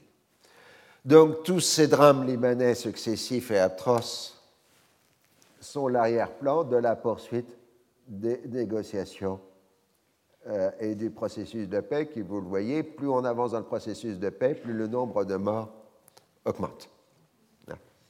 Ce qui montre le caractère stabilisateur et pacificateur de la diplomatie. Alors, euh, c'est en pleine opération Litanie que Begin s'est rendu le 21 mars à Washington. Carter s'est décidé à se montrer ferme et à pousser euh, en avant les Israéliens qui répondent non, d'où la formule des sinon de Begin, pas de retrait complet, pas d'arrêt de la colonisation, pas d'abandon des implantations dans le Sinaï, pas d'abandon des revendications politiques sur la Cisjordanie, pas d'application de la résolution 42 à tous les fronts, pas le droit pour les Palestiniens de choisir leur destin, même entre Israël et la Jordanie, ou la poursuite de l'autonomie. Mais en même temps, en Israël s'est développé, un mouvement pacifiste contestant l'intransigeance de euh, Begin. Euh, à la fin d'avril, ce mouvement pacifiste reçoit le nom de la paix maintenant et euh, commence à montrer qu'il existe dans le système, dans le jeu politique israélien, un groupe de pression en faveur d'une vraie paix. Mais de l'autre côté, euh, la droite, elle, continue d'encourager la création de colonies illégales, puisque pour l'instant, comme on a gelé les implantations, on ne fait pas de colonies euh. Euh, au sein du gouvernement israélien, on voit très bien des oppositions. Weizmann et Dayan sont des partisans sincères du projet d'autonomie. Ils ne veulent absolument pas entendre parler d'un État palestinien, mais ils veulent une vraie tentative loyale euh, d'appliquer une autonomie qui euh, permettrait d'établir un vrai, une vraie vie en commun entre Palestiniens euh, et Israéliens. Ça ne veut pas dire qu'ils sont contre la colonisation juive, mais Esman et Dayan pensent que la colonisation juive doit être limitée, puisque la priorité est l'autonomie. Mais Weizmann, lui, pense qu'au bout de cinq ans, on doit passer de l'autonomie à une autre formule politique permanente, tandis que pour Dayan, euh, l'autonomie est la formule très libérale qu'il envisage, et l'autonomie, enfin la formule permanente, euh, ce qu'il appelle des arrangements fonctionnels. Aux États-Unis, euh, après le vote sur le canal de Panama, le grand sujet au Congrès, c'est la vente des livraisons d'armes au Moyen-Orient. Alors, euh, les Saoudiens vont développer une vaste campagne de relations euh, publiques et en particulier un prince saoudien, fils du pilote de chasse de formation et fils du ministre de la Défense, Bandar Ben Sultan, euh, qui était de passage aux États-Unis, est engagé dans l'opération de relations euh, publiques. C'est ainsi qu'il fait ses premières armes politiques dans cette lutte d'influence. Et Ben Sultan va ensuite, pendant une vingtaine d'années, 20-25 ans, devenir un homme clé des relations entre les États-Unis et l'Arabie saoudite. Au passage, curieusement, il se fera une fortune de plusieurs milliards de dollars, ce qui ne doit pas correspondre à ses salaires de diplomate durant la même période. Mais enfin, passons. Mais il faut bien comprendre qu'un certain nombre de commissions sont prises sur euh, ces ventes euh, d'armement. Alors évidemment, le Sénat vote favorablement avec une forte majorité de 54 voix contre 44 les ventes d'armes. Faut bien comprendre dans cette affaire que tout simplement l'industrie aéronautique américaine met aussi tout son poids euh, politique euh, pour euh, aller dans le sens de l'autorisation des ventes d'avions à l'Arabie saoudite. Alors il y a de bonnes techniques. Hein. Si vous êtes un fabricant d'avions de combat américain, l'une des bonnes solutions, c'est d'avoir une usine dans chacun des 50 États américains. Et donc de dire aux sénateurs de l'État que euh, s'ils n'ont pas le contrat, ils seront obligés de fermer euh, l'usine dans l'État du sénateur. Hein, donc c'est un mode de pression assez efficace, même si ça fait des distributions industrielles un peu bizarres sur le territoire euh, américain. Alors, on échange de longues propositions des deux côtés. Je vous passe tous les détails compliqués euh, des négociations et contre-propositions euh, que les partis se font. Et pour la première fois, les Américains pensent qu'il est temps de nouveau de réunir, parce que tout se fait entre Américains et Israéliens et Égyptiens. Il n'y a plus de réunion entre Égyptiens et Israéliens. Ils proposent donc une réunion pour le mois de juillet des trois ministres des Affaires étrangères euh, concernés, Vance, Dayan et Ibrahim Kamil. Donc toute la stratégie de Sadat a bien fonctionné, puisque Sadat avait vu que le bilatéral ne fonctionnait pas toute sa stratégie a été de faire des États-Unis des négociateurs à part entière, ça date sachant que sur l'ensemble des dossiers, Carter est beaucoup plus près de ses positions qu'il n'est près des positions euh, de Begin. Alors, euh, on prépare la préparation, si j'ose dire, de cette nouvelle réunion. Et pendant ce temps-là, ça date se rend en Autriche pour revoir euh, le président Kreisky, le chancelier Kreisky, qui a toujours été un ami des Arabes et des Palestiniens en euh, particulier. Et à Vienne, euh, Sadat reçoit successivement aussi Shimon Peres, puis Weizmann. Visiblement, Sadat joue la carte de la division dans les rangs israéliens, privilégiant les uns euh, et se montrant au contraire euh, fermé euh, aux autres. Alors, en chacune des parties se font des achats de charme. évidemment, Pérez se donne la réputation d'être libéral en reprenant les termes de la résolution 242, en y ajoutant la reconnaissance de l'existence d'un problème palestinien qui doit être résolu d'une manière acceptable pour les Palestiniens, mais sans spécifier euh, laquelle Pérez ensuite demande l'autorisation à Begin de rencontrer le roi Hussein, parce que en fait, Pérez pense toujours à l'option jordanienne, mais évidemment, Begin euh, refuse, puisque c'est à l'État euh, de représenter deux pays. Alors, malgré toutes ces tentatives de division des Israéliens, on n'a toujours pas progresser. Alors, on a décidé de faire la réunion des trois ministres des Affaires étrangères en Angleterre.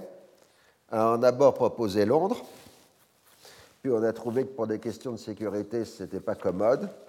Alors, on a pris le château médiéval de Lidkessel, que vous avez là, magnifique résidence. Alors, vous voyez, vous avez des douves, euh, etc. Un bon château médiéval est un bon élément de protection euh, et c'est donc finalement à Litzkessel qu'a lieu la réunion les 18 et 19 juillet 1978. Euh, du fait même que l'on n'attend pas beaucoup de cette rencontre composée de sessions plénières et de discussions bilatérales, les résultats sont plutôt productifs.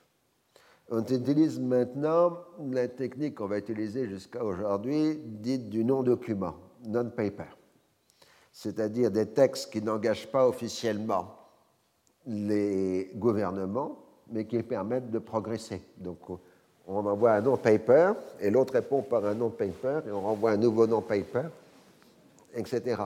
Mais comme il n'y a pas la signature, ça n'engage personne. Mais ça permet de définir de plus en plus euh, ce qui est acceptable euh, pour les uns euh, ou pour les autres. Les Égyptiens sont prêts à tout céder en matière de sécurité, mais rien en ce qui concerne les territoires. En cas de refus du Jordanien aux Palestiniens, ils sont prêts à négocier au nom des Palestiniens sur le sort des territoires. Les Israéliens acceptent le principe d'une négociation à la fin de la période transitoire de cinq ans, mais Dayan ne peuvent pas aller plus loin que l'abolition du gouvernement militaire, ce qui est évidemment une pure fiction juridique.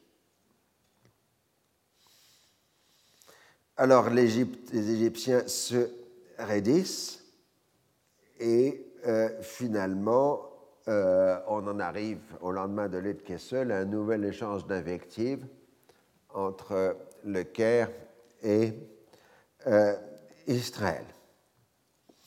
Le 27 juillet, Sadat décide de mettre fin de fermer tous les canaux de communication entre Israël et l'Égypte, y compris la mission militaire israélienne qui était présente au Caire depuis le début de l'année. Et il fait entendre aux Américains que pour lui, le processus de paix est terminé. Dans ses contacts avec les responsables égyptiens, le roi Hussein marque son incompréhension de la stratégie de Sadat car il n'y a aucune différence entre la droite et la gauche israélienne. Begin ne fait qu'exprimer tout ce que tous en Israël pensent. La Jordanie refuse dans ces conditions de participer aux discussions. Donc, le 30 juillet 1978, Carter réunit ses conseillers et leur annonce qu'il va convoquer un sommet à Camp David avec Sadat et Begin et Vance est envoyé sur place transmettre les invitations aux intéressés. la décision du président américain repose d'abord sur le fait qu'il faut un geste spectaculaire pour mettre fin à l'impasse dans le processus de paix. Sur le plan intérieur, les votes sur le canal de Panama et les contrats d'armement lui ont politiquement coûté cher. Son programme sur l'énergie a de fait échoué devant la coalition des groupes d'intérêt. Arriver à un accord de paix au Moyen-Orient, quelle que soit la nature, lui redonnerait le prestige et le dynamisme nécessaires à sa présidence. L'équation politique est simple. Sadat veut le retour de l'intégralité du Sinaï. Begin la pérennisation de la présence israélienne à Gaza et en Cisjordanie, et Gaza et, et Carter veut un accord de paix. Il faut arriver dans la négociation finale à obtenir à ce que chacun s'en tienne à ce qui est essentiel pour lui et trouver un lien diplomatique entre ces différents éléments. Mais si l'équation est simple, l'exécution reste toujours difficile. Le 6 et 7 août 1978, Vance se rend à Jérusalem et Alexandrie pour porter aux intéressés les lettres d'invitation à une rencontre au sommet à Camp David à partir du 5 septembre 1978. Begin accepte avec enthousiasme et Sadat y voit le succès de sa stratégie de faire des États-Unis un partenaire à part entière du processus de paix. Les semaines suivantes sont consacrées à la préparation de la conférence.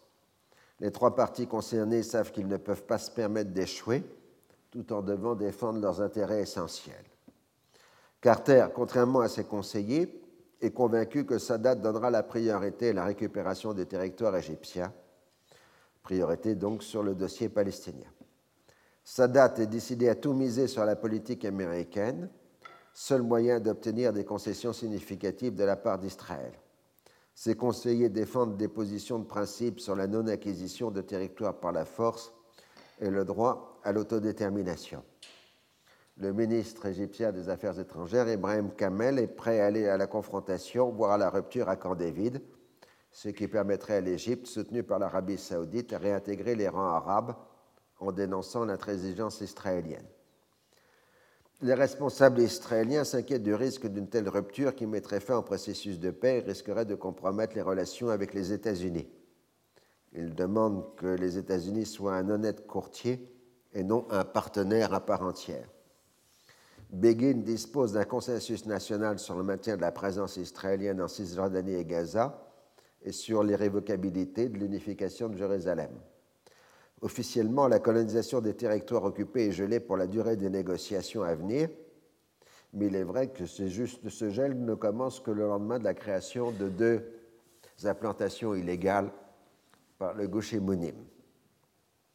Il semble que Begin ne voit en Camp David qu'une simple étape destinée à définir des principes généraux et non le moment d'élaborer un accord détaillé sur les conditions de paix. C'est-à-dire donc on va avoir une surprise, c'est que les Israéliens ne s'attendent pas à l'ampleur de la négociation que, euh, au contraire, les Égyptiens et les Américains euh, préparent euh, soigneusement. Une remarque que Begin a faite devant Vance a frappé ses interlocuteurs américains. Il a déclaré qu'il ne serait pas le premier ministre israélien qui abandonnera la Cisjordanie et Jérusalem-Est, peut-être que l'un de ses successeurs reviendra sur ses positions. Les négociateurs américains voient le moyen de débloquer la situation en proposant une solution transitoire pour ces dossiers. Jordaniens et Palestiniens pourraient y participer, puisque la question de la souveraineté ne sera pas soulevée, et au bout de cinq ans, le successeur éventuel de Begin pourrait se montrer plus ouvert.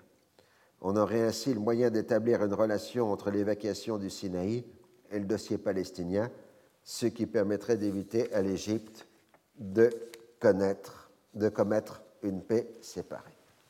Alors, durant cet été 1978, l'enfer continue de se déchaîner euh, au euh, Liban avec des massacres euh, un peu partout.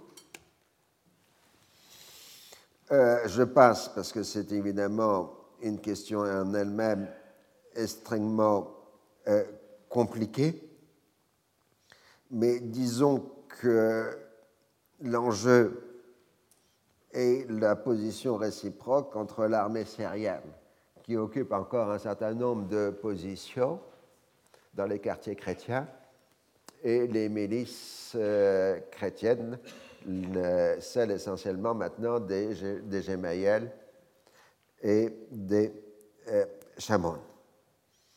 Alors nous avons plusieurs étapes euh, successives.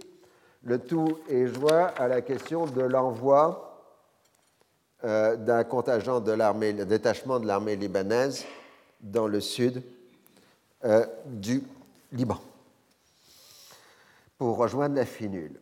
Alors, à la fin juillet, euh, ce détachement de l'armée libanaise arrive à proximité du Liban Sud, mais à ce moment-là, l'artillerie de la LS et l'artillerie israélienne bloquent sa progression.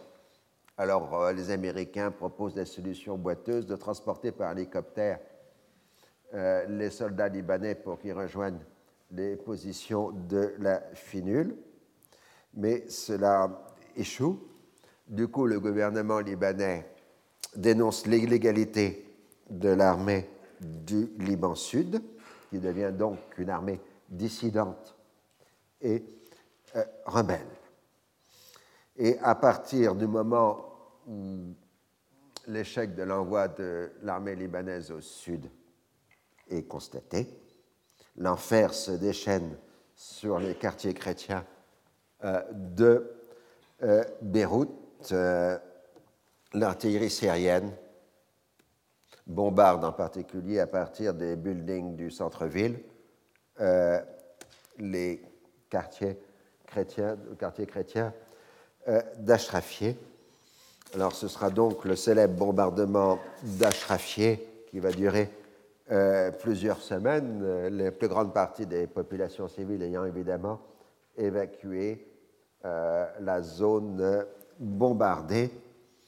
Et les Israéliens vont ostensiblement apporter leur soutien aux milices chrétiennes hein, en en faisant des survols de Beyrouth par leur aviation, ce qui va amener un calme euh, précaire. Euh, donc, c'est ça ce qui se passe. Alors, le siège d'Ashrafieh deviendra la grande geste des forces euh, libanaises, leur résistance glorieuse devant l'armée syrienne, qui, de fait, ne pouvant conserver ses positions à l'intérieur des quartiers chrétiens, puisqu'ils étaient complètement isolés, l'armée syrienne a été obligée d'évacuer les quartiers chrétiens.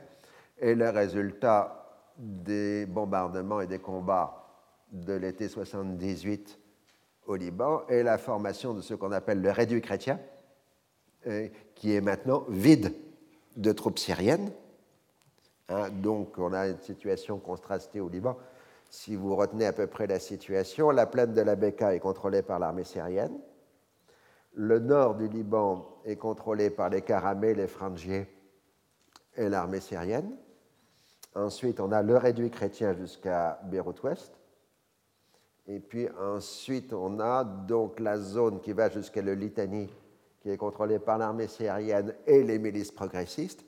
Puis au-delà du Litanie, vous avez euh, les milices des forces communes, palestino-progressistes, la FINUL et la LS soutenue par l'armée israélienne.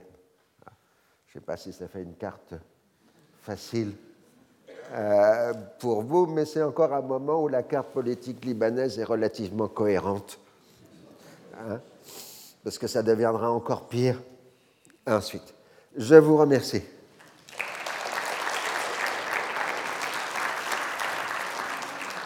Retrouvez tous les podcasts du Collège de France sur www.collège-de-france.fr.